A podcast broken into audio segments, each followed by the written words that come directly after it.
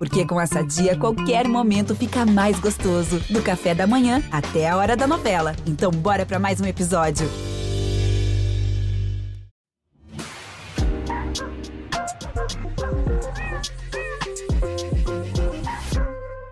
Olá, eu sou a Juliana Girardi e esse é um trechinho do podcast Bichos na Escuta. Você sabia que coprofagia é um comportamento normal em cães? Bom, primeiro a gente tem que entender o que é coprofagia. Quem explica é a nossa consultora veterinária Rita Erickson. Comer cocô, Gil, que pra gente é a coisa mais nojenta, mais absurda, mais proibida. E para a espécie canina faz parte do, do, do, do comportamento normal, do, do, etograma lá dele. O cachorro, quando está com fome, o cachorro que não tem alternativa, ele busca nas fezes de outras espécies, na maioria das vezes, é, nutrientes. Quem tem cachorro e gato em casa, Olha. em geral, li, tem que lidar com essa questão. A gente sugere que a caixa do gato fique num lugar alto ou um lugar inacessível, porque assim é um croquetinho de proteína para o cachorro. E o ser humano acha a coisa mais nojenta do mundo, porque realmente é nojento para gente. Então a gente precisa é, entender isso primeiro, para depois até usar técnicas e estratégias para que o animal deixe de comer cocô. É, para o Alexandre não é né, uma novidade isso, né, Alexandre? Mas assim, a gente tem um quadro aqui que a gente fala sempre uma curiosidade do universo animal, que muitas vezes a gente não tem aqui pessoas que entendem tudo do universo animal. Não tem outros veterinários, outras pessoas que, que estudam comportamento animal. E aí a gente sempre traz uma curiosidade. Mas para você, claro, isso já, já, é, já é fato. Olha, é, mas assim, a, a, na, na, eu diria que a gente está vivendo aí uma década ali da, da, pelo menos nos últimos anos, de entender o papel dos micro-organismos no nosso, no nosso organismo, no nosso corpo. Então a gente tem aprendido muito sobre o valor de comer cocô. E, o, e um dos comportamentos, tem, tem vários animais que se eles não comerem cocô, eles ficam doentes e até morrem. Ah, você tem, por exemplo, coelhos, são vários animais, né? Tem animais que tem que comer na infância para eles terem os micro-organismos, é muito comum isso em iguana e em outros uh, répteis, por exemplo, mas você tem, uh, por exemplo, o, o, que eu dei o exemplo dos coelhos.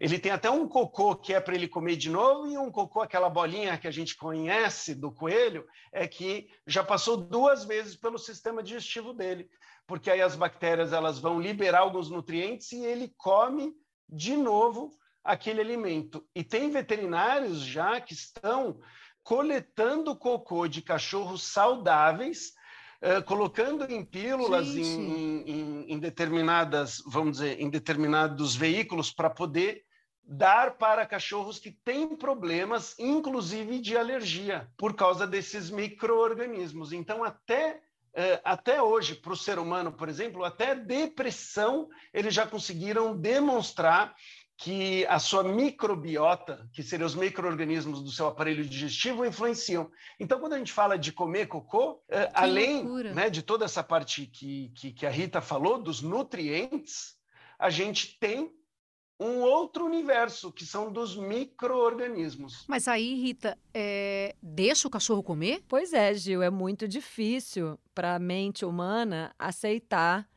é, isso. Tem até uma piada de veterinário antiga que chega aquele cachorrinho fofinho na sala de espera Aí o veterinário logo pega, ele dá mil beijinhos e lambidinhas na cara do veterinário e fala: Ah, então me conta, por que, que a senhora trouxe ele hoje aqui? ah, é porque ele tá comendo cocô. Aí, ah, você não devia ter me avisado antes, porque já me deu.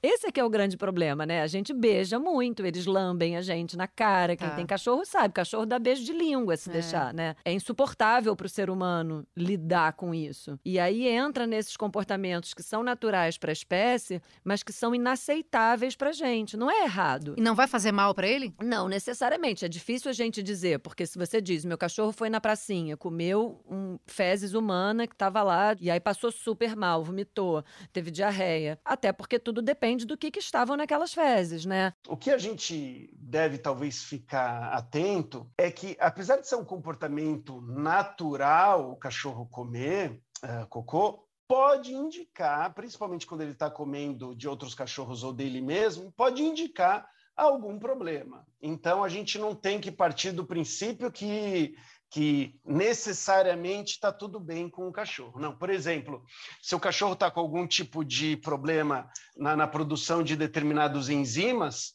ele pode uh, sentir uma falta de determinados nutrientes ou as fezes dele podem ficar mais ricas nos nutrientes que acabaram não sendo tão digeridas também. Né? Outro problema, você tem vários medicamentos, né? Então vamos dizer, o, o cachorro tem hipotiroidismo, né? E você vai dar é, um medicamento para tentar corrigir isso, ou, ou, ou eh, vermífugo ou tal. E aí, quando o cachorro come o cocô do outro, ou ele come de novo o cocô dele, ele pode ter uma dose aumentada de um determinado medicamento. Também podem ter parasitas na, na, na, nas fezes humanas que aquele cachorro está comendo. Então, não dá para a gente falar assim, olha, é super. Ah, deixa comer e não tem que investigar, não tem que tomar cuidado. Não, não é isso. Né? Mas a gente também não tem que é. ficar desesperado e se o cachorro uma vez ou outra comer alguma coisinha, você sabe que ele está bem de saúde e, e, e, e, tudo mais, a gente não deveria ficar eu não fico, tá? Eu fico com nojo, mas eu não fico aquele, ai meu Deus. E só mais um negócio que eu queria, fiquei muito curiosa em relação a isso. Eles gostam do sabor do cocô ou é ruim? Não dá para saber. Na verdade, a capacidade de sentir o paladar do cachorro é muito mais pobre do que a nossa. Eles têm o olfato muito mais desenvolvido do que o nosso, mas o número de papilas gustativas e a diferenciação delas para perceber o que é doce, o que é salgado, o que, que é azedo, o que, que é umami, é, é diferente da nossa. Então, o cachorro tem um paladar pobre.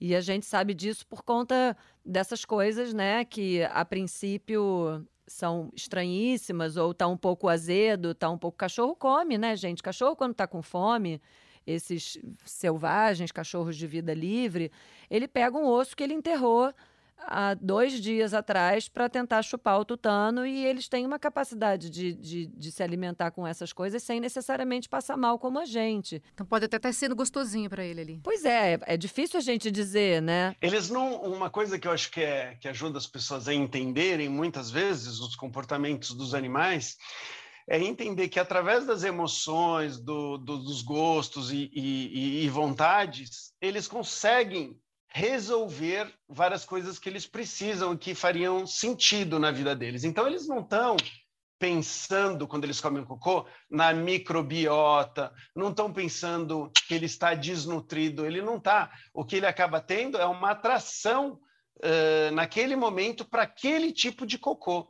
Então não é, ah, eu vou pegar verme, eu não vou pegar verme, eu vou, eu estou sentindo falta disso ou aquilo, não. Ele olha para o cocô, ele cheira o cocô, hum, deixa eu experimentar, ah, desceu bem, deixa eu comer isso aqui e tal.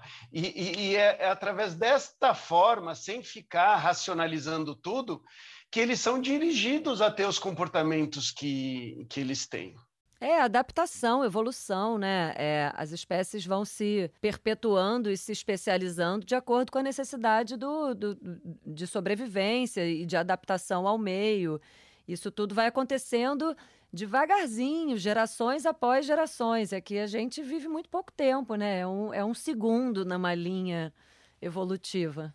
Nossa, a gente nunca ficou tanto tempo num Você Sabia, né? Falando de cocô, porque é uma questão curiosa, né? Tem tanta coisa que a gente não sabe aí. Mais alguma coisa para complementar, Rita? Para a gente fechar essa, essa sessão cocô, de como a pessoa, de repente, pode evitar que o animalzinho vá é, comer o cocô? Eu acho que é, brigar quando o cachorro faz cocô, que é muito comum, faz com que o cachorro não queira fazer cocô na sua frente. E aí você perde a oportunidade de premiar quando ele acerta, claro, porque se ele fica com medo, ele vai registrando, né? Eu faço cocô, eu levo bronca, eu faço cocô, eu levo bronca. Eu vou esperar essa pessoa sumir para eu fazer cocô. Mesmo que faça no lugar certo, você não vai estar tá lá para premiar, para ele aprender que aquele é o lugar certo. E ele pode começar a fazer cocô atrás do sofá, embaixo da mesa, em lugares que você não vê, que é mais difícil ainda. É um, um grande erro também, né? A gente premia quando acerta e não briga quando tá errado. E a outra coisa, às vezes, tem cachorro que um pouco de tédio também, né? Não tem brinquedo, não tem atenção. Ele pode usar o cocô como uma bolinha ali. Tem cachorro que não necessariamente come, ele empurra com o focinho, joga para lá. O filhote é curioso, né? Ele, ele faz baguncinha. E, e é normal, a gente tem que mudar um pouquinho a nossa, a nossa estratégia, né? A gente redirige para outras coisas.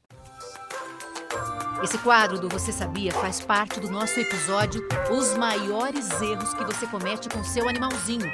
O zootecnista veterinário especialista em comportamento animal Alexandre Rossi falou sobre os principais e trouxe informações super importantes. Escuta o nosso episódio completo.